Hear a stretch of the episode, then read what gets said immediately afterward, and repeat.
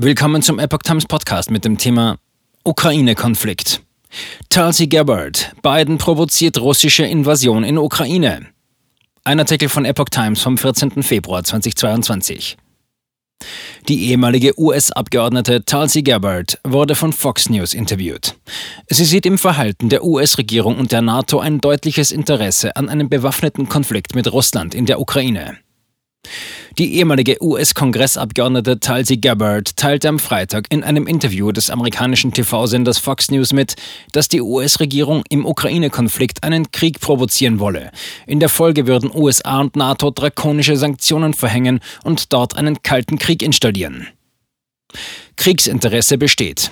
Gabbard sagte, dass die US-Regierung somit ihren militärisch-industriellen Komplex ausbauen könnte und finanziell deutlich stärker profitieren könnte als im Krieg gegen Al-Qaida. Die USA und die NATO könnten einen Krieg ganz leicht verhindern, indem sie zustimmten, dass die Ukraine nicht der NATO beitreten darf. Da sie das aber nicht tun, zeigen sie laut Gabbard, dass sie durchaus an einem Krieg interessiert seien. Die Kriegstreiber auf beiden Seiten in Washington haben diese Spannungen heraufbeschworen, stellte Gabbard fest. Die ehemalige Kongressabgeordnete erklärte, dass das amerikanische, das ukrainische und das russische Volk den Preis dafür bezahlen würde.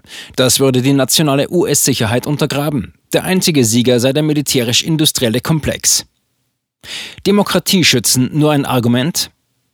Ein häufig genanntes Argument der US-Regierung für Interventionen ist die Sicherstellung der Demokratie, erläutert Gabbard. Die USA müssten die Ukraine als Demokratie schützen. Dabei würden sie die ganze Zeit undemokratische Handlungen in Kiew fördern. So beispielsweise das Abschalten kritischer Fernsehsender und die Inhaftierung des Führers einer Oppositionspartei. Ich kann mir schwer vorstellen, wie Präsident Biden oder irgendjemand sonst ernsthaft sagt, wir verteidigen die Demokratie. Der Grund dafür ist, dass unsere eigene Regierung diese autoritären Handlungen des ukrainischen Präsidenten öffentlich unterstützt, während er die politische Opposition ausgeschalten hat. Das erinnert an einige der Dinge, deren Entwicklung wir unglücklicherweise auch hier gerade sehen, sagte Gabbard. Weißes Haus schlägt Alarm. Jake Sullivan, der nationale Sicherheitsberater im Kabinett von Joe Biden, verkündete vergangene Woche im Weißen Haus der Presse die Gefahr eines bevorstehenden Kriegsbeginns in der Ukraine. Dabei rief er alle US-Bürger, die sich derzeit in der Ukraine befinden, auf, das Land schnellstmöglich zu verlassen. Russland bestritt wiederholt, dass es beabsichtige, die Ukraine anzugreifen.